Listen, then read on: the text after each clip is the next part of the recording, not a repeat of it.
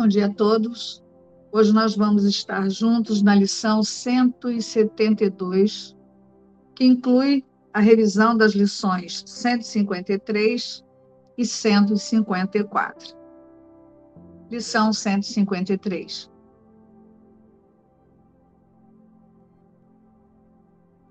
A minha segurança está em ser sem defesas. Deus é só amor e, portanto, eu também.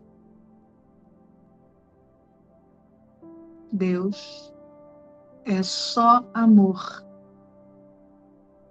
e, portanto, eu também. Lição 154.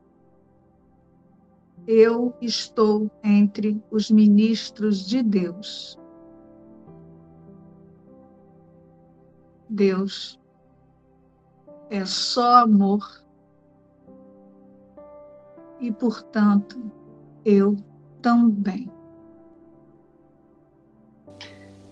A lição, essas lições que nós estamos fazendo aqui, a revisão de lições, né, que nós já estudamos. E Jesus ele tem colocado aqui para nós esse reforço desses pensamentos de Deus, e ele começa, né, e tem começado essas lições dizendo: Deus é só amor. Deus é só amor. E portanto eu também. Apenas o Cristo conhece esse amor. Aqui, na forma, os separados não conhecem o amor. Não dá para ter um amor customizado aqui, porque são ilusões. Deus não está aqui. Deus não conhece os separados. E esse amor, ele é conhecido por Cristo, que está em unidade com Deus. Então Deus é só amor e, portanto, eu também, Cristo é esse amor. E nós fazemos parte desse amor quando aceitamos a verdade para nós. Quando aceitamos que não estamos separados, que a separação nunca aconteceu e que nós estamos em Cristo. Então esse amor, ele só é sentido no ser, no reconhecimento desse ser. E tem uma parte aqui na revisão que Jesus ele reforça isso quando ele diz: só esse ser conhece o amor. Só esse ser é perfeitamente consistente em seus pensamentos, é firme. Ele não oscila, ele não vacila. Ele, ele sabe quem ele é. Ele nunca deixou de, de reconhecer-se Cristo, perfeito e imutável junto com seu Pai. Então ele conhece o seu Criador, ele compreende a si mesmo é perfeito em seu conhecimento, no conhecimento da totalidade como criação de Deus, e no seu amor, e nunca muda o seu constante estado de união. Ele não é ora um pouco unido e depois ele fica menos unidos com seu Pai e consigo mesmo. Ele é unido sempre eternamente. Então esse amor, ele só é conhecido experimentado no auto-reconhecimento de Cristo. Então é uma ilusão acharmos que podemos substituir esse amor na forma, em algum lugar ou de alguma maneira. Isso é impossível, porque o filho nunca deixou o seu pai. E é nesse amor que há esse conhecimento e essa comunicação eterna. Então, ele reforça essa ideia para que a gente assim acorde e vá dormir com esse pensamento. Deus é só amor e, portanto, eu também. E a lição 153 ele fala sobre a minha segurança está em ser sem defesa. A defesa que esse mundo ensina é de que quando nós estamos aqui no mundo ameaçador, perigoso, nós precisamos nos proteger, precisamos cuidar porque estamos aqui é, imaginando estar aqui, e aí nós estamos sozinhos. Nós que precisamos cuidar da nossa própria vida, da nossa existência, da nossa manutenção. E entra o estado de, de consciência do auto-engano de achar que nós somos um ser separado de Deus. De que Deus está lá, Ele tem mais o que fazer e eu estou aqui separado, então eu preciso cuidar de mim. Né? Cuidar de mim é aqui nessa ilusão. E Jesus ele está dizendo exatamente o contrário.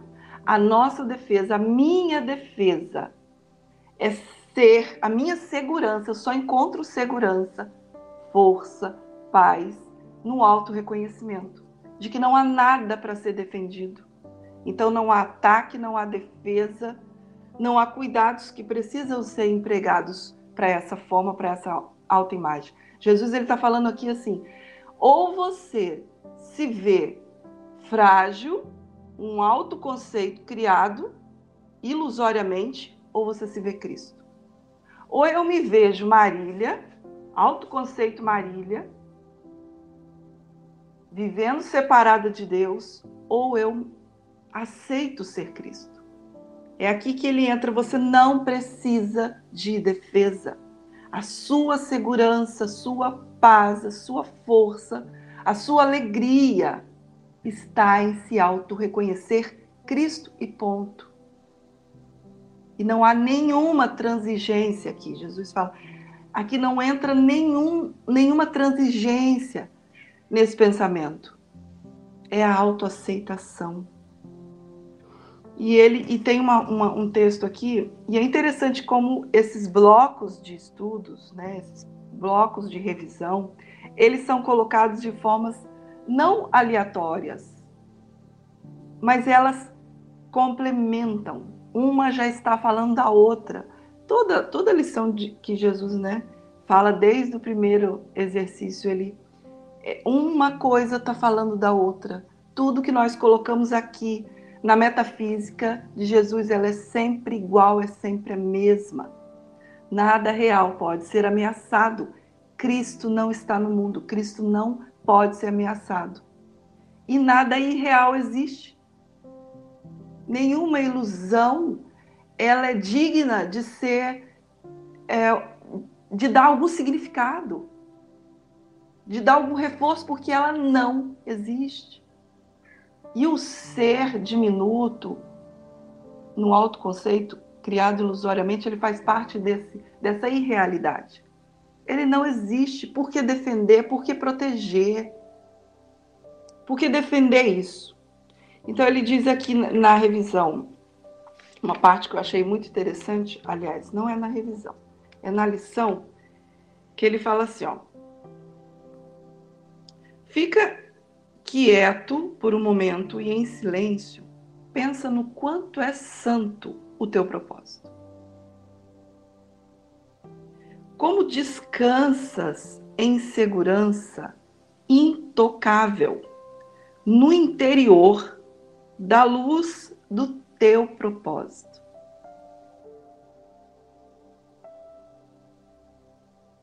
Os ministros de Deus escolheram que a verdade esteja com eles.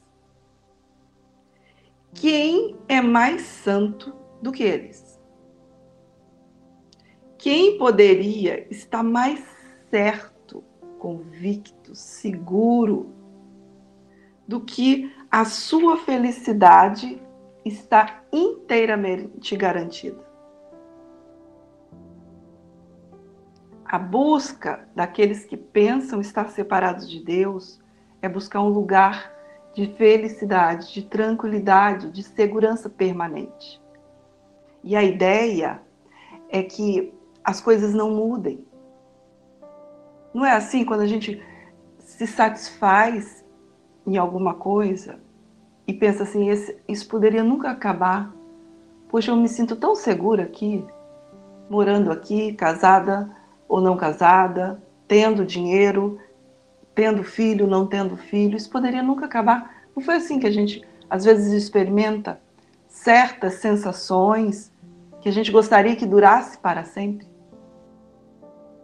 Mas é um pedido de ilusão que não pode ser atendido porque Deus não vê isso. Ele vê o seu filho no interior do seu amor, junto com ele, pleno e feliz. E Jesus está falando a felicidade estar garantida por Deus nesse lugar, onde nós nunca saímos. E não nos lugares de ilusão que imaginamos estar. E quem poderia estar mais fortemente protegido? De que defesas poderiam necessitar aqueles que estão entre os escolhidos de Deus pela sua eleição e também pela sua própria? Aceitar e se reconhecer Cristo é a nossa proteção e segurança, felicidade e amor. Quando que nós vamos aceitar de verdade isso? Quando nós vamos deixar as dúvidas e não resolver as dúvidas e não responder as dúvidas? Porque é em aceitar-se Cristo e se reconhecer como Cristo é que as dúvidas não fazem sentido. Elas não significam nada. E aí Jesus falando ainda na lição 153, que a minha segurança ela está em ser sem defesa, ele diz: ele já fala sobre a lição 154, que diz: a função dos ministros de Deus é ajudar os seus irmãos escolherem como eles o fizeram. Deus elegeu a todos, mas poucos vieram a reconhecer que a vontade de Deus é apenas a sua própria. Então, Jesus ele fala aqui e reforça para nós.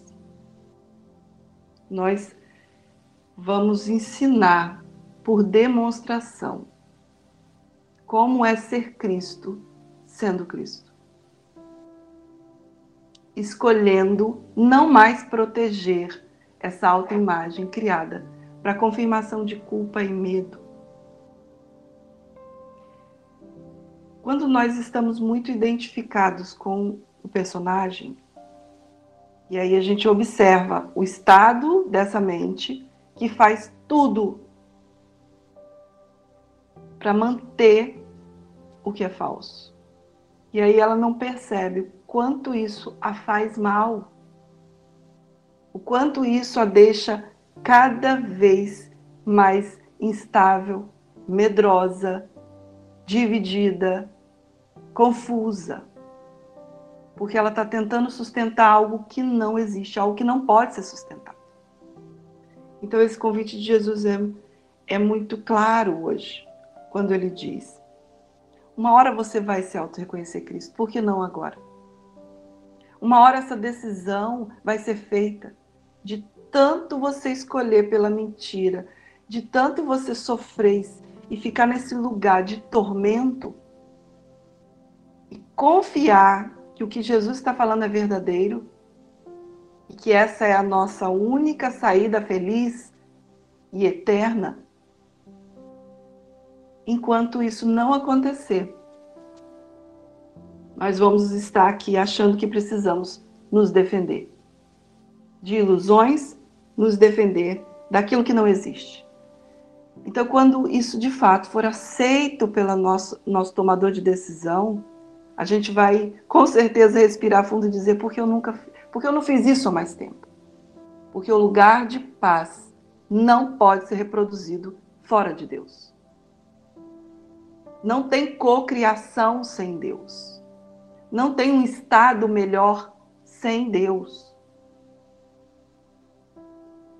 Então que hoje seja esse dia onde nós é, colocamos isso realmente em prática e aceitamos aquilo que Jesus está falando desde a primeira lição. Nada do que eu penso significa alguma coisa. Nada do que eu vejo significa alguma coisa. Nada do que eu sinto, penso que sinto é real. Então, que nossas defesas, que essas defesas inúteis e que não nos levam a lugar nenhum, sejam soltas definitivamente porque enquanto nós não decidimos soltar essa autoimagem, parar de nos defender, não nos reconheceremos Cristo. Às vezes a gente até quer, né? Ai, eu gostaria tanto de auto-reconhecer Cristo, eu quero tanto ser o que eu sempre fui. Mas eu não solto as defesas do autoconceito que essa consciência unificada e separada criou, para ficar aqui apenas projetando mais do mesmo, mais dessa sensação de medo. Então, que hoje a gente venha decidir por Cristo e apenas por Cristo. Eu quero aproveitar a expressão da Marília e convidar o observador e o tomador de decisão nas nossas consciências a, a trazer atenção para uma questão em que nós praticamos muito e muitas vezes nem percebemos. A Marília ela finalizou a expressão dela dizendo: "Nós precisamos a meta com essas lições é sentir-se Cristo". Né? E se nós observarmos a nossa rotina como estudantes de um curso Milagres ou como praticantes da metafísica de Jesus, nós fazemos muitas perguntas. Muitas perguntas. Nós temos muitas questões, e, e ontem eu pude perceber isso na, na, movimentação do nosso grupo de estudos é, lá pelo, pelo WhatsApp. Foi muito interessante. Né? Muitas questões vieram. Só que se a gente observar todas essas questões, nós estamos sempre perguntando, né, trazendo essas questões, tentando trazer um significado para essa forma. Percebam que as nossas perguntas é: ah, mas por que isso? Por que que então, quando todas as consciências se auto-reconhecerem, o que acontecerá com os animais? Quando acontecer isso, o que acontecerá com aquilo? Percebam que existe uma tendência da consciência sempre a querer saber o que vai acontecer com o mundo.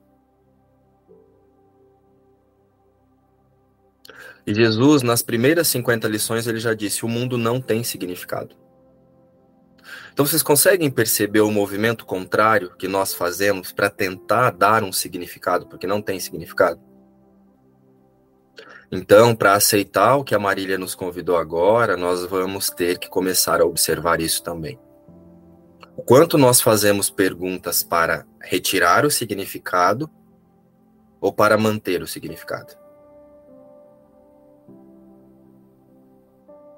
Ontem, no final da, da nossa interação lá no grupo, uma pessoa veio e perguntou: o que é o observador e o tomador de decisão? A Marília veio e respondeu. De forma muito clara, objetiva. Logo em seguida, essa pessoa veio e fez algumas perguntas assim. Ah, eu não me lembro agora exatamente qual é a pergunta, mas foi em torno assim, ah, porque alguém lembra qual foi a pergunta? Seria interessante a gente olhar aqui. Ela falou sobre. É o mesmo observador da física quântica, se eu não me engano. É, não, mas a pergunta depois da sua resposta. Deixa eu buscar aqui.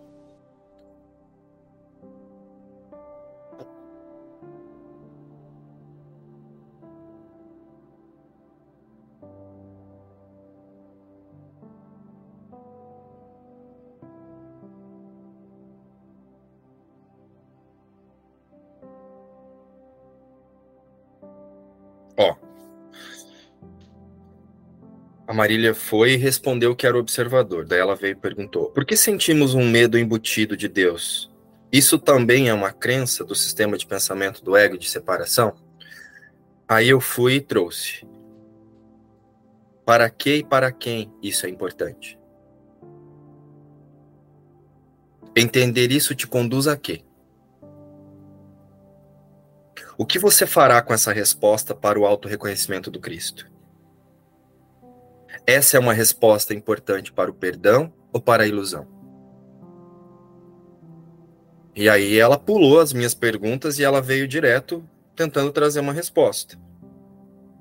Ah, perguntei porque quando faço contato com as lições percebo de plano de fundo um medo de Deus. Até então, ok, são perguntas que podem acontecer. Mas nós observamos por que que perguntamos? Se Deus já deu a única resposta, e nessas revisões ele está dizendo, né, como a Marília trouxe ali, Deus é só amor e portanto eu também, então, quem é esse que sente o medo de Deus? Percebe que a resposta já está em cada lição e a gente não aceita? Ah, eu percebo um plano de fundo, nananã, que um medo de Deus. Só que Deus é só amor e, portanto, eu também. Quem é esse que está sentindo o medo de Deus? Já tem uma ferramenta de perdão aí, só que parece que o perdão está lá na frente, depois que alguém te disser o que, que você faz com isso. O que, que você faz com o medo? Você retira o significado do medo, nada mais. Aí depois eu pedi para que ela respondesse pergunta por pergunta e ela respondeu, mas a questão não é essa. O que eu estou tentando nos trazer aqui é o quanto nós fazemos de tudo para não aceitar a única resposta que já foi dada por Deus. A correção da louca diminuta ideia aconteceu imediatamente, no mesmo instante que ela apareceu surgir, e o efeito da louca de muita ideia imediatamente recebeu também uma resposta, que é o Espírito Santo. O que nós precisamos fazer é reposicionar a consciência nessa certeza. Retirando o significado do que não tem significado. É por isso que no primeiro, na, na primeira parte de um curso Milagres, chama-se desfazer. Mas eu estou alinhado com desfazer? ou estou tentando usar essas lições de desfazer para ressignificar o medo? Só que agora de forma espiritualizada. Estão vindo comigo nessa reflexão? Eu estou identificado com meu autoconceito, que é quem Jesus diz que eu não sou, porque tudo que está aparentemente dentro da forma faz parte da ilusão, inclusive essa imagem, e eu fico tentando buscar resposta para ressignificar os meus desejos separados. Estão sentindo? Então é muito importante, não estou dizendo para que não façamos perguntas. Quem é esse que está perguntando? É o observador ou é o personagem? É o observador buscando uma resposta para auto-reconhecer-se ou o personagem tentando proteger-se? O que eu vou fazer com essa resposta? Que foi uma outra pergunta que eu fiz lá, né? Ok, vocês receberam várias respostas. O que vocês estão fazendo com elas?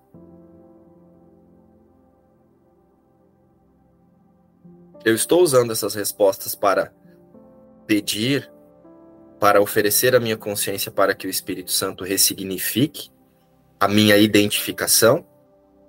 Ou estou tentando trazer entendimento para o personagem para ele se sentir no controle? e achar que vai mantralizar uma coisa ou outra ou resolver uma situação específica. Temos que observar isso de forma muito profunda, porque isso nos leva a nos distrair e a proteger quem não somos. O observador precisa observar para decidir por esse convite que a Marília fez.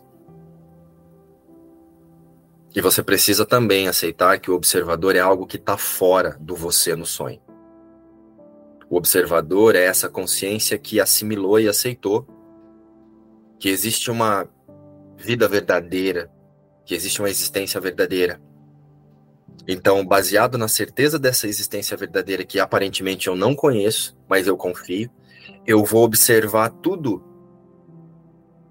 que essa imagem, através da vontade das suas crenças, tenta representar. E descansar na certeza de que o Filho de Deus não está ali e oferecer a minha consciência para que o Espírito Santo me traga a percepção verdadeira. Relembre a percepção verdadeira. Então, quando Jesus traz para nós Deus é só amor e, portanto, eu também, não é ao acaso é, observador, fortaleça na sua consciência que você não é essa imagem. Essa imagem ela é feita por um sistema de pensamento separado de Deus. Então esse não é você, porque Deus é só amor e você é a imagem e semelhança de Deus.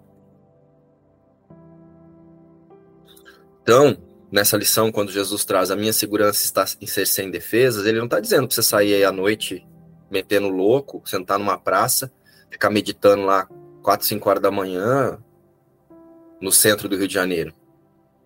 Não é sobre isso. Não vem então se eu sou filho de Deus. Não, dentro desse roteiro, o roteiro vai expressar o roteiro.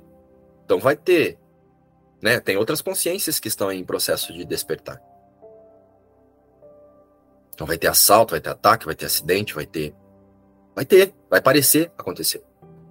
Então não é não se defender, não fechar a porta para dormir.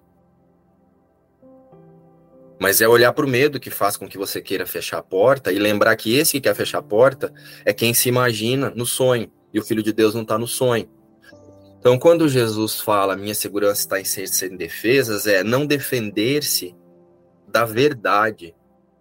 O Filho de Deus não está no mundo e não ficar buscando proteção e tentando trazer respostas para você melhorar o que você não é é você usar todas as respostas para responder uma única pergunta que já foi respondida por Deus: O que sou eu? É usar todas as respostas para fortalecer a única certeza: O que sou eu? Eu sou o Filho de Deus, perfeito, curado e íntegro, Espírito Santo. Revela na minha consciência a certeza dessa realidade. Né? Então, tem ali no, no texto uma parte em que Jesus traz assim: ser sem defesas é força, testemunha o reconhecimento de Cristo em ti. Não tem relação nenhuma com não seguir as funcionalidades do mundo, tranca a porta, ligar o alarme do carro. É você lembrar que o Filho de Deus não está fazendo isso. Talvez te lembres de que o livro texto afirma que a escolha é sempre feita entre a força de Cristo e a tua própria fraqueza, vista a parte dele. E quando Jesus fala essa escolha, ele está falando da escolha na consciência, no reposicionamento da existência. Aquele que é sem defesas não pode ser atacado, porque reconhece uma força tão grande que o ataque é loucura ou um jogo tolo para uma criança que uma criança cansada poderia jogar quando fica sonolenta demais para lembrar-se do que quer. Então, é olhar para o mundo e não é não ser funcional no mundo, mas é relembrar isso aqui não tem relação nenhuma com o que eu sou. É aceitar a expiação. Ser sem defesas é aceitar a expiação. Se você ainda não conseguiu compreender o que é aceitar a expiação, nós temos 170 lições atrás aí que basicamente falamos dela o tempo todo. aquele que é sem defesas não pode ser atacado, ou seja, qualquer coisa que pareça acontecer ao você, imagem, sistema de crença, não tem relação nenhuma com o Filho de Deus. Foi desse lugar que Jesus se permitiu ser crucificado. Porque ele atuava e demonstrava como é ser sem defesa. A meta dele era ser um ministro de Deus e ele representava a verdade por onde ele passava. Jesus, símbolo específico, homem. Quando reconheceu-se totalmente em Cristo, continua fazendo isso agora conosco através de um curso em milagres. Def defensividade é fraqueza, né? Defender as minhas vontades separadas. É... Por isso que na lição de ontem falamos de ataque defensividade faz com que eu queira proteger o meu sistema de crenças. Se eu protejo o meu sistema de crenças, eu não sou mais Cristo, eu não sou mais a unidade de um único ser. Defensividade é fraqueza, proclama que negaste o Cristo. Então eu não sou mais o Cristo, eu preciso proteger minha crença aqui. Eu preciso proteger minhas opiniões, as minhas vontades. E passaste a ter medo da raiva do seu pai. O que poderia salvar-te agora da tua delusão de um Deus irado, cuja imagem amedrontadora acreditas ver agindo em todos os males do mundo? Nossa, Deus deve estar me castigando. A vontade das suas crenças é quem te pune. O que mais, senão ilusões, poderiam defender-te agora, quando o que estás combatendo são apenas ilusões. A cura falsa. Né? Eu chamo Cristo, o Espírito Santo, Deus, ou sei lá, toda a trindade aí, né? Chama a trindade para me ajudar a resolver essa situação específica aqui, ó. Quero trazer a verdade para resolver a ilusão. Por que ilusão para resolver a ilusão? Não existe solução na ilusão. A solução da ilusão é você reposicionar-se fora dela. Que é o perdão falso, ao invés do perdão completo. E aí Jesus traz logo na 154, como a, Marícia, a Marília também bem nos explicou, eu estou entre os ministros de Deus. Enquanto a Marília falava, eu fui dar um Google aqui no que é ser ministro. Acho bem importante a gente olhar para a metafísica das palavras também. Ó, aqui, né? Servidor público, a quem o chefe mais importante de uma nação confia a administração dos seus ministérios. Ou seja, Deus não é chefe de nada, né? Deus é a fonte da vida. A nossa somos a imagem e semelhança de Deus. Somos a imagem e semelhança de Deus sendo Cristo. Então Deus é a fonte da vida. Jesus hoje nos convida a ser o representante da fonte da vida sermos o representante, os representantes da verdade diante de qualquer ilusão. E quando eu falo representante da verdade diante de qualquer ilusão, não é diante de uma pessoa. É diante de qualquer coisa que você pensa que está acontecendo com você. Você vê uma barata, você tem medo dela, represente a verdade diante da barata. Relembra que a consciência que pensa barata é a mesma consciência que pensa você e ela não tem significado.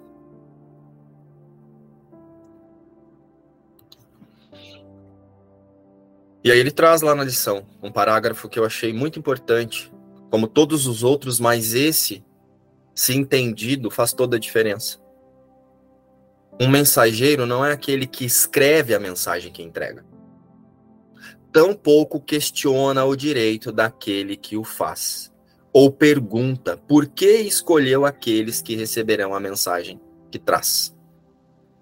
Estão sentindo aqui a analogia que eu fiz da barata, é diante de qualquer coisa que você estiver, lembre-se que o que não tem significado é falso. Seja alguém dizendo algo que contraria sua verdade, seja um, uma cobra, se você tem medo de cobra, não vai ficar ali na frente dela para ela te picar. Mas lembra que isso faz parte do sonho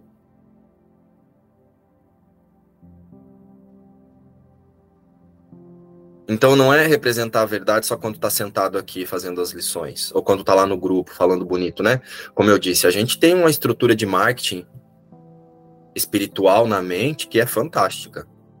A gente consegue lembrar de, de frases e textos do livro e ir lá aparecendo um para-choque do caminhão sair falando por aí. É lindo o como a gente faz isso. Alguém fala alguma coisa, já na mente já surge assim. Nossa, Jesus fala isso no texto. Mas você sente aquilo? Você sente aquilo que Jesus fala no texto? Você recebeu aquilo. Foi algo que você achou bonito, mas você praticou? Você auto-reconheceu-se ali? Quando você fez contato com essa parte bonita que você vai divulgar agora, você trouxe ela para proteger quem você não é ou você usou para reconhecer-se nela? Jesus ele não está nos ensinando alguma coisa através do livro e das lições ele está nos apresentando a nossa realidade. O livro Um Curso em Milagres é um livro de auto-reconhecimento, não de autoajuda. Eu uso as palavras que estão ali, os pensamentos, para relembrar que Jesus está falando sobre quem eu sou. Ele não está convidando para melhorar quem eu não sou. Basta que a aceite, basta que aceite a mensagem AD aqueles a quem se destina e cumpra o seu papel na entrega da mensagem. Se determina quais devem ser as mensagens ou a que propósito servem, ou para onde devem ser levadas, está falhando em desempenhar o seu papel como portador do Verbo. Eu sou o caminho, a verdade e a vida. há uma diferença principal no papel dos mensageiros do céu, que os distingue daqueles designados pelo mundo. As mensagens que entrega, que entregam, são dirigidas em primeiro lugar a eles mesmos. Eu me sinto, eu me reconheço e eu convido. Eu demonstro e convido. E é só na medida em que passam a aceitá-las para si mesmos que vêm a ser capazes de levá-las adiante e dá-las em todos os lugares. Todos os lugares. Jesus não está dizendo aqui, ó, diante das pessoas ou no grupo de estudos. A que eram destinadas. Como os mensageiros terrestres, eles não escreveram as mensagens que trazem consigo, mas vêm a ser os seus primeiros destinatários, no sentido mais verdadeiro, recebendo a fim de preparar, de preparar-se para dar. Então eu sinto que Jesus é muito claro e objetivo, como a Marília nos trouxe. Fazendo concessão, você está representando quem?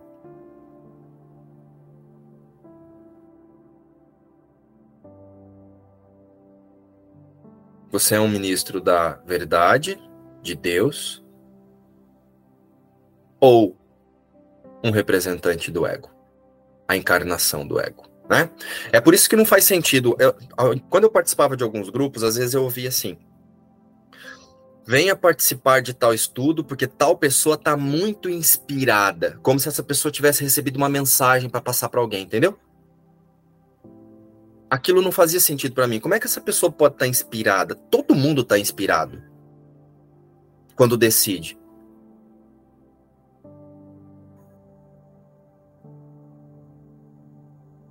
Se você, se você tá aqui se auto-reconhecendo o Filho de Deus, você está inspirado. Não tem ali só porque essa pessoa está falando bonito de um curso de milagres. Olha como a nossa consciência ela tem o hábito de tornar uma imagem, um símbolo da mensagem de Deus. A mensagem de Deus é o Espírito Santo e você pode aceitá-la agora. E representá-la agora, se você alinhar o seu sistema de pensamento com ele. Não estou dizendo que quando a gente ouve isso, que sim, tem alguns irmãos que, por terem, decidido, por terem decidido retirar os bloqueios ao amor, sim, eles conseguem nos passar com mais clareza mas não significa que eu estou muito inspirado e vocês não. A todo tempo somos inspirados pelo medo ou pela verdade. Você pode estar inspirado agora pelo seu autoconceito ou pelo auto-reconhecimento. Estão sentindo o que eu estou trazendo aqui? Então tem muito marketing espiritual que a gente precisa começar a olhar para eles primeiro sabe?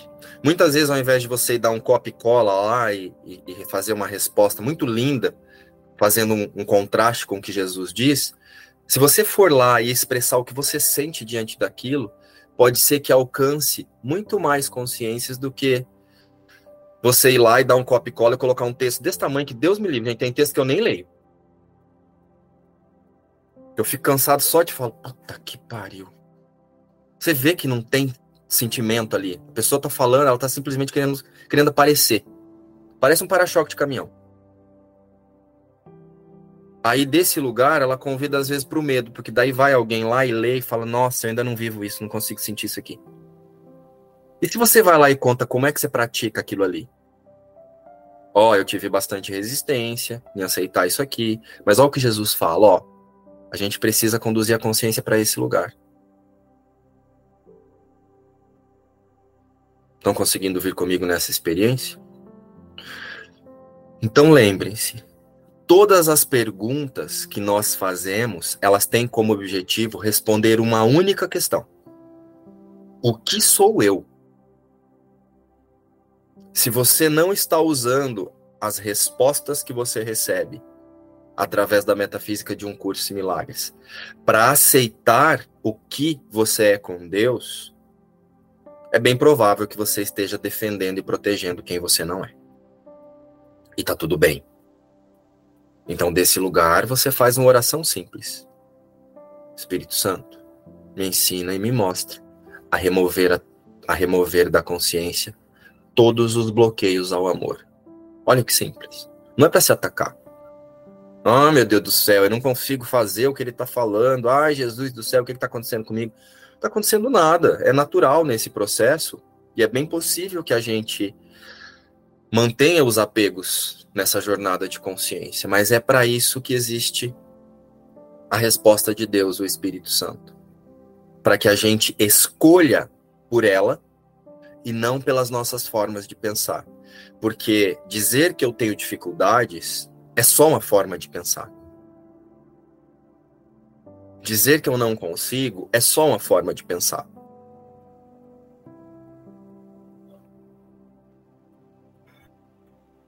Então eu ofereço todas as formas de pensar que não representam a imagem e semelhança de Deus, para que o Espírito Santo ressignifique através da percepção verdadeira que já é minha, através da consciência alinhada com o Espírito Santo. Conseguiram sentir? Então agora eu quero nos convidar a fechar os olhos e fazermos uma oração.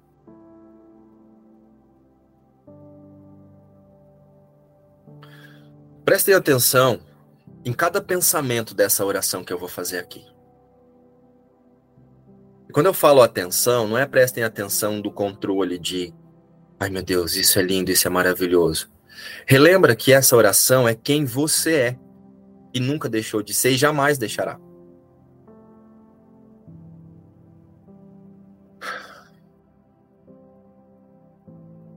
O que sou eu? Eu sou o filho de Deus. Completo, curado e íntegro. Brilhando no reflexo do seu amor.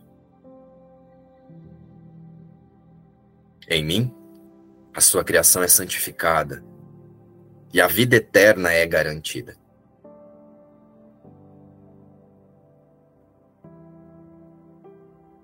Em mim, o amor vem a ser perfeito.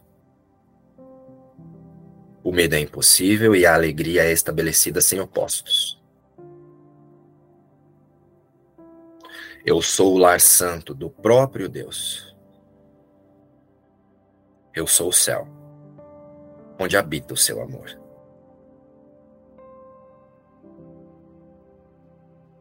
Sou a sua santa impecabilidade pois na minha pureza habita sua própria. Porque eu sou a imagem e semelhança de Deus, em todos os aspectos. E eu aceito e recebo agora. E disponibilizo a minha consciência para que eu represente, para que o Espírito Santo me ensine a representar apenas o que eu sou com Deus. Eu estou pronto. Eu estou pronta. Amém.